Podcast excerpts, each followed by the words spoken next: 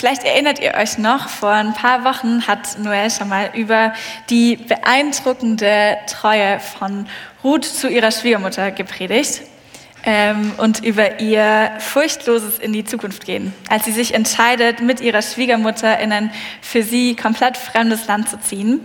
Und unser Text führt es heute noch mal ein Stück weiter, setzt vielleicht sogar noch eine Schippe oben drauf. Genau. Aber zuerst ähm, ein kurzer Recap, was ist eigentlich bisher passiert in der Geschichte. Äh, nachdem die Männer der Familie alle gestorben sind, ist Ruth mit ihrer Schwiegermutter Naomi nach Bethlehem gezogen. Dort hat sie auf dem Feld von Boas Körner gesammelt, um sich und Naomi zu ver, ähm, versorgen. Genau. Äh, Boas hat sich da besonders großzügig gezeigt und eine Regel festgelegt, mit der es für Ruth leichter war, eben Essen zu finden. Und als sie dann Naomi davon erzählt hat, dass sie diesen Boas kennengelernt hat, war die total begeistert. Sie wünscht sich nämlich ähm, eine neue Familie und einen neuen Mann für Ruth, der sie versorgen kann.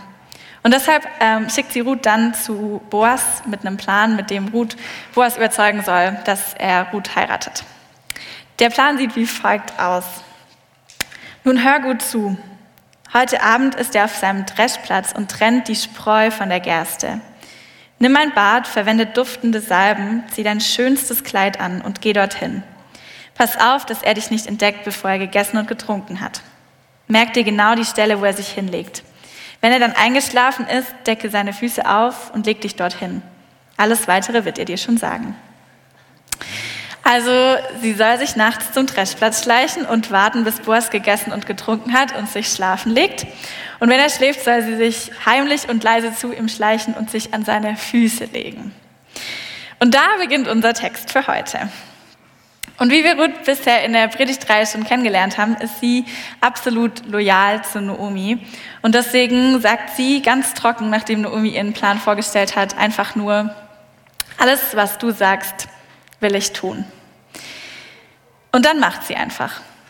Keine lange Widerrede, keine Bedenkzeit, keine Diskussion, ob es wirklich eine gute Idee ist, sich nachts anzuschleichen und an die Füße von diesem Mann zu legen. Einfach nur, alles klar, ich mach's und los. Furchtlos und treu halt. Oder ist es einfach Dummheit? Blindes Vertrauen, ohne den Plan nochmal gut zu durchdenken? Also mir widerstrebt schon, wenn ich das so lese. Sie ging zum Dreschplatz und tat nach allem, was ihre Schwiegermutter ihr befohlen hatte.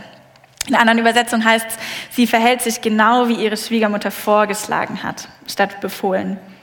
Also es ist nicht unbedingt die Pflicht von Ruth, sich hier so zu verhalten, aber ihre Treue und ihr Verhal äh, Vertrauen gegenüber ihrer Schwiegermutter gehen so weit, dass sie einen Plan, der krasse Auswirkungen auf ihr Leben haben könnte, völlig unkommentiert befolgt. Sie folgt wieder, ein zweites Mal, ihrer Schwiegermutter. Und diesmal heißt es nicht nur furchtlos und treu, sondern auch leise und demütig zu sein, sich unterzuordnen. Das sehen wir zum einen daran, dass sie sich eben an die Füße von Boas legt. Das ist ja zugegebenermaßen eine ziemlich seltsame Geste, ähm, aber letztendlich drückt die eigentlich Respekt aus gegenüber Boas. An die Füße legen, das ist ein noch stärkerer Ausdruck von Respekt als im Kapitel zuvor, wo Ruth sich auch schon mal vor Boas auf den Boden geworfen hat, weil sie so dankbar war für seine Großzügigkeit. Aber hier begibt sie sich zusätzlich in eine persönliche, intime Situation. Es ist eine verletzliche Position und äh, eben viel persönlicher als auf dem Feld bei den Arbeitern. Und Boas könnte die Situation ja auch leicht ausnutzen. Also warum macht Ruth das? Warum macht sie sich so verwundbar und klein? Nur weil Naomi gesagt hat, dass sie diesen Plan befolgen soll? Natürlich meint Naomi es gut mit ihr, wenn sie sich darum kümmern will, dass sie einen Mann findet. Als nicht-israelitische Witwe wäre das absolut ein gutes Los für sie und äh, würde ihre Lebensumstände auf jeden Fall verbessern, in dieser Gesellschaft einen Mann zu haben, der sie versorgt. Aber trotzdem, dieses Vertrauen und dieses Commitment, erst gegenüber ihrer Schwiegermutter und jetzt auch noch gegenüber Boas, das ist nicht selbstverständlich. Und es geht noch weiter. Ich lese ab Vers 8. Als es nun Mitternacht ward, erschrak der Mann und drehte sich um. Und siehe, eine Frau lag zu seinen Füßen. Und er sprach, wer bist du? Sie antwortete, ich bin Ruth, deine Magd. Breite den Saum deines Gewandes über deine Magd, denn du bist der Löser. Ich bin Ruth, deine Magd. Die Hoffnung für alle lässt den Satz tatsächlich ganz weg. Ich bin deine Magd. Vielleicht, weil er für unsere Ohren irgendwie befremdlich klingt. Aber was meint Ruth hier genau? Sie stellt sich hier anders vor als im Kapitel zuvor. Da hat sie sich auch schon als Magd bezeichnet, aber der Ausdruck im Hebräischen ist ein anderer. In Kapitel 2 nennt sie sich Shifra und hier sagt sie Ama. Und Shifra meint eher eine Sklavin in einem Arbeitskontext, ähm, in dem eben die Magd oder die Sklavin dient. Und Ama, wie hier, bezeichnet eher eine weibliche Sklavin, die verheiratet wird und dann als Ehefrau behandelt wird. Deswegen wird der Begriff zum Teil tatsächlich auch für freie Ehefrauen behandelt, die gar keine Sklavinnen sind. Also Ruth zeigt hier, dass sie sich eine persönlichere Beziehung wünscht, dass sie bereit ist, eine persönlichere Beziehung zu Boas einzugehen als das Arbeitsverhältnis, was sie bisher mit ihm hatte. Sie geht all in. Sie zeigt Boas ganz klar ihre Treue und zeigt ihm, dass sie bereit ist, in diese Beziehung zu investieren und ihren Teil dazu beizutragen. Sie ist demütig und bereit, ihm zu dienen. Aber sie zeigt auch klare Absichten und fordert von ihm auch Verbindlichkeit. Es geht hier nicht um einen One-Night-Stand oder so. Das könnte man ja vielleicht denken, wenn man die Geschichte so hört. Aber die Formulierung breite den Saum deines Gewandes über deine Magd wird so zum Beispiel auch im Buch Hesekiel verwendet. Und da geht es darum, dass äh, Gott einen Bund mit seinem Volk schließen will und dafür eben auch dieses Bild verwendet. Ähm, das heißt, der Satz steht da auch dafür, dass eben eine Ehe eingegangen werden soll. Es ist also ganz klar für Boas, worum es Ruth geht, dass äh, sie fordert, dass er sie heiratet dass es eine Verbindlichkeit ist. Außerdem spricht sie ihn darauf an, dass er der Löser der Familie ist. Ähm, das Lösen, das hatten wir letzte Woche auch schon, vielleicht erinnert ihr euch, das ist ein Prinzip, das aus dem Gesetz von Mose kommt. Wenn jemand all seinen Besitz wegen Schulden verkaufen musste und dann stirbt, bevor er diese Sachen zurückkaufen kann, ähm, dann ist dieser Löser verpflichtet, das Erbe des Verstorbenen zurückzukaufen. Und er kauft damit auch die ganze Familie des Verstorbenen aus der Schuldsklaverei frei. Das heißt, es geht um eine grundsätzliche Wiederherstellung der Lebensverhältnisse dieser Familie, bevor sie eben in die Schulden gekommen sind. Und genauso ging es ja der Familie von Noomi und von Elimelech. Bevor sie nach Moab geflohen sind, äh, ist in Israel eine starke wirtschaftliche Krise ausgebrochen und eine Hungersnot. Das war auch der Grund, warum sie geflohen sind. Und Ruth verknüpft hier das Prinzip des Lösens mit der Bitte, dass Boas sie heiratet. Dazu gibt es noch mal eine andere Regel im Gesetz von Mose, und zwar, dass ein Bruder oder naher Verwandter die Witwe heiraten soll von einem kinderlosen Mann und dann stellvertretend noch einen Nachkommen zeugen soll. Ähm, weil so die Familienlinie des Verstorbenen weitergehen kann, was für die Gesellschaft damals total wichtig war. Das heißt, sie fordert diese zwei Dinge von, von Boas und das ist für ihn auch klar, worum es geht. Aber warum committet sich Ruth so in diese Situation? Sie will eine verbindliche Beziehung mit Boas eingehen, damit die Familienlinie von Noomi und Elimelech nicht ausstirbt. Sie ist bereit, für diese Familie Verantwortung zu übernehmen, obwohl sie das nicht müsste. Sie könnte hier zum zweiten Mal einen anderen Weg einschlagen, so wie es Orpa beim ähm, ersten Mal schon getan hat und wieder umgekehrt ist. Ähm, aber stattdessen zeigt sie hier wieder ihre außergewöhnliche Treue. Und sie sagt auch Boas klar zu, dass sie bereit ist, all in zu gehen und ihm als Ehefrau zu dienen. Was können wir von Ruths Solidarität lernen? Sollen und können wir überhaupt was von ihr lernen, wo doch diese gesellschaftlichen Verhältnisse uns so fremd sind und auch diese ganzen Regeln und Gesetze ähm, ja heute so nicht mehr gelten? Ich glaube, gerade wenn es um diese Treue geht, dann verhält sie sich für ihre Zeit genauso außergewöhnlich wie für unsere Zeit. Wir sind darauf getrimmt, alles abzuwägen und darauf zu schauen, was springt für mich denn am Ende raus, wenn ich ein Commitment eingehe. Und ich würde sagen, das ging den Menschen zu allen Zeiten so. Aber Ruth schaut nicht nach sich. Sie will einfach treu sein und Noomi und auch Boas dienen.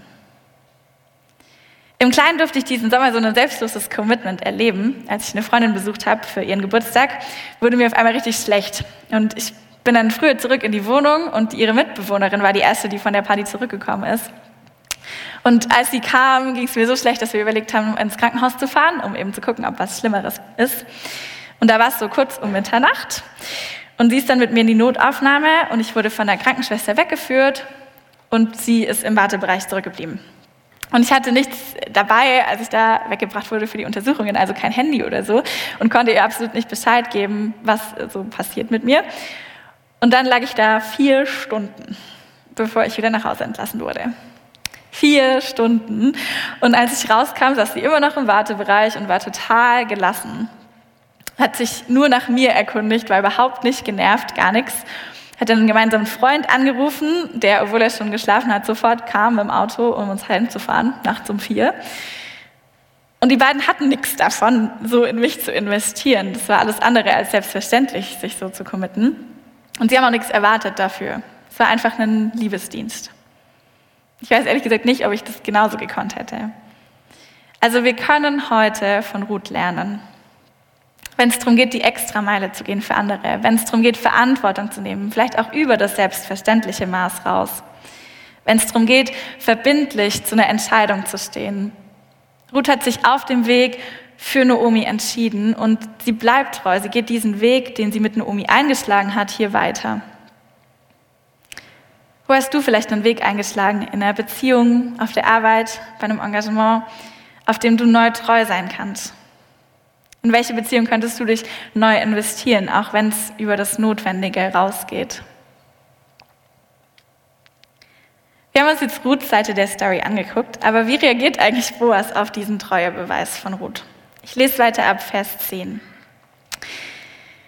Der Herr segne dich, rief Boas. Jetzt zeigst du noch viel mehr als bisher, wie sehr dir die Familie deiner Schwiegermutter am Herzen liegt. Du bist nicht den jungen Männern nachgelaufen, obwohl du sicher auch einen Wohlhabenden hättest finden können. Du brauchst dir keine Sorgen zu machen, ich werde deine Bitte erfüllen. Jeder hier in Bethlehem weiß, dass du eine ehrbare junge Frau bist. Du hast recht, ich bin ein naher Verwandter von euch und habe die Pflicht, für dich zu sorgen. Aber es gibt einen Mann, der noch näher mit dir verwandt ist. Bleib heute Nacht hier, morgen soll sich der Mann entscheiden, ob er sich deiner annehmen will. Wenn nicht, werde ich es tun. Das schwöre ich dir, so wahr der Herr lebt. Du kannst bis morgen hier bleiben. Boas erkennt diese außergewöhnliche Treue von Ruth und er ehrt sie dafür. Er reagiert sogar genau wie sie, als Naomi ihr den Plan vorgestellt hat.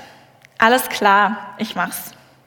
In der anderen Übersetzung heißt es tatsächlich auch, alles, was du sagst, will ich tun. Also die genau gleiche Formulierung, die Ruth am Anfang gegenüber Naomi verwendet hat. Er antwortet mit derselben Treue, demselben Commitment. Auch er geht all in. Auch bei ihm ist es alles andere als selbstverständlich.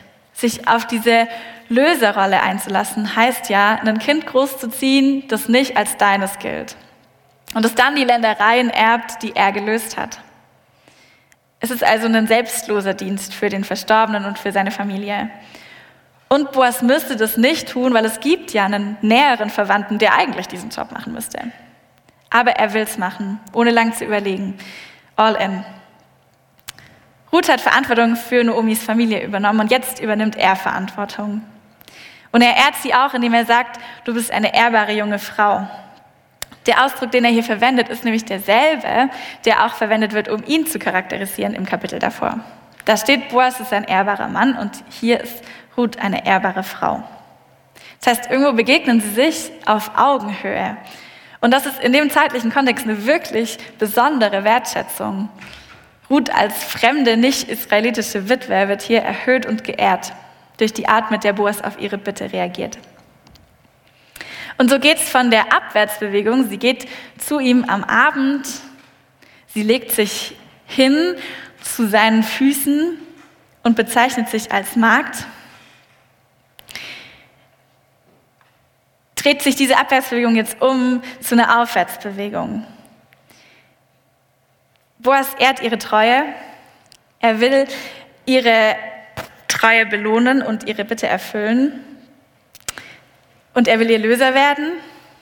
Und er bezeichnet sie als ehrbare Frau. Und es wird in der Erzählung poetisch auch umrahmt mit der zeitlichen Entwicklung. Also es geht ja von Abend zum Morgen. Und der entscheidende Wendepunkt, als Boas aufschrickt und auf Ruths Bitte reagiert, der passiert um Mitternacht. Und genau an diesem Wendepunkt ruft Boas, der Herr segne dich.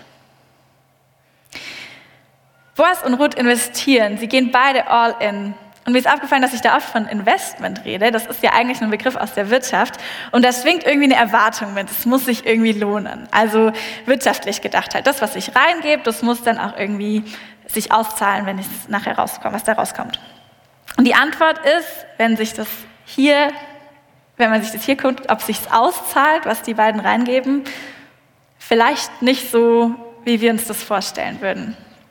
Also kleiner Spoiler, Ruth bekommt im Nachhinein von Gott eine besondere Rolle für ihre außergewöhnliche Treue, aber das bekommt sie selber nicht mehr mit. Das passiert nach ihrem Tod, ähm, Jahrhunderte nach ihrem Tod sogar. Also zumindest bekommt sie es in dieser Welt nicht mehr mit. Und da ist der springende Punkt, sie geht trotzdem all in, ohne Erwartungshaltung. Und auch Boas geht all in, ohne Erwartungshaltung. Und an dem Punkt, als die zwei alles hinlegen und bewusst einander dienen wollen, da kommt dieser zentrale Satz, der Herr segne dich. Vielleicht hast du dich ja schon gefragt, wo ist eigentlich Gott in der Geschichte?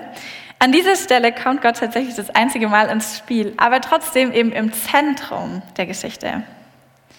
Er segnet Ruths Treue und er gebraucht Ruth und Boas, um die Familie von Naomi zu retten, wiederherzustellen. Also es ist Gott, der uns die Entlohnung für unser Investment verspricht. Er segnet es.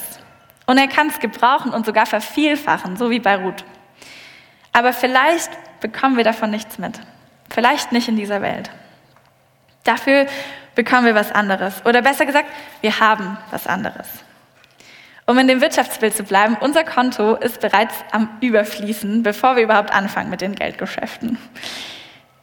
Wir könnten also alles Investment in den Sand setzen, das Geld würde nicht ausgehen weil Jesus das größte Investment in uns gemacht hat, ohne die Erwartung irgendeiner Gegenleistung. Er ist die Extrameile gegangen. Was wir bei Ruth im Kleinen sehen, wie sie sich demütig unterordnet, bis zu dem Punkt, sich als Magd, als Sklavin zu bezeichnen und dann geehrt wird, das hat Jesus im Großen getan für uns. So steht es im Philipperbrief. Obwohl er in jeder Hinsicht Gott gleich war, hielt er nicht selbstsüchtig daran fest, wie Gott zu sein. Nein, er verzichtete darauf und wurde einem Sklaven gleich. Er wurde wie jeder andere Mensch geboren und war in allem ein Mensch wie wir. Er erniedrigte sich selbst noch tiefer und war Gott gehorsam bis zum Tod. Ja, bis zum schändlichen Tod am Kreuz. Darum hat ihn Gott erhöht und ihm den Namen gegeben, der über allen Namen steht. Jesus wurde Mensch er hat seine cozy Comfort Zone im Himmel aufgegeben und hat sich klein gemacht und ist sogar bis ans Kreuz gegangen für uns, ohne eine Gegenleistung zu erwarten. Dieses Investment ist so groß, dass wir gar keine Gegenleistung erbringen könnten. Es ist so groß, dass viele sagen würden, dass es undenkbar ist, dass ein Gott sich so klein macht, so erniedrigt für uns Menschen. Völlig irre. Er macht sich klein und wird dann erhöht von Gott, so wie Ruth sich klein macht und Gott segnet es. Die Treue, die sie zu Naomi zeigt, ohne Gegenleistung, wie sie sich durch krasse Gesten vor Boas erniedrigt, um Naomis Familiennamen vom Aussterben zu retten. Unsere erste Reaktion darauf ist vielleicht Empörung, das geht doch nicht. Oder wir denken, es ist einfach dumm. Wie kann man so viel mehr geben, als man rausbekommt? Völlig irre. Aber wäre es nicht cool darin, einen Schatz zu sehen? Ich würde sagen, Ruth ist in ihrer ganzen Identität eine krasse Nachfolgerin. Sie folgt Naomi nach, nach Bethlehem und folgt damit auch ihrem Gott nach. Und sie macht sich klein und wird erhöht und folgt damit in gewisser Weise auch Jesus nach. Und darin kann sie uns zum Vorbild werden. Und das Coole ist, im Gegensatz zu Ruth wissen wir ja schon, wie weit unser Gott für uns gegangen ist, um uns zu segnen. Wie viel er schon in uns investiert hat. Wir haben nichts mehr zu verlieren. Unser Löser, Jesus, hat uns schon erlöst. Dafür müssen wir nichts mehr tun. Wir müssen kein Risiko mehr eingehen, wie Ruth für ihren Löser Boas. Wenn wir unsere Gegenleistung nicht von Menschen erwarten und wenn wir sie nicht als weltliche, greifbare Dinge erwarten, sondern sehen und staunen können über den Überfluss an Liebe und Gnade und Güte, den Gott jetzt schon für uns hat, den er in uns investiert, ohne dass er eine Gegenleistung erwartet. Gott würde sowieso immer Verluste machen, egal was wir tun könnten als Gegenleistung. Und er wünscht sich das auch gar nicht, sondern er wünscht sich, er wünscht sich nicht, dass wir unser Invest, sein Investment als Arbeitssklaven und Sklavinnen abarbeiten, sondern er wünscht sich, wie Ruth Boas begegnet, dass wir auch ihm auf einer persönlichen, einer intimen Beziehungsebene begegnen. Und dass wir ihm nachfolgen, so wie sie. Und gerade jetzt im Advent befinden wir uns mitten in einer besonderen Zeit, in der wir genau das tun können.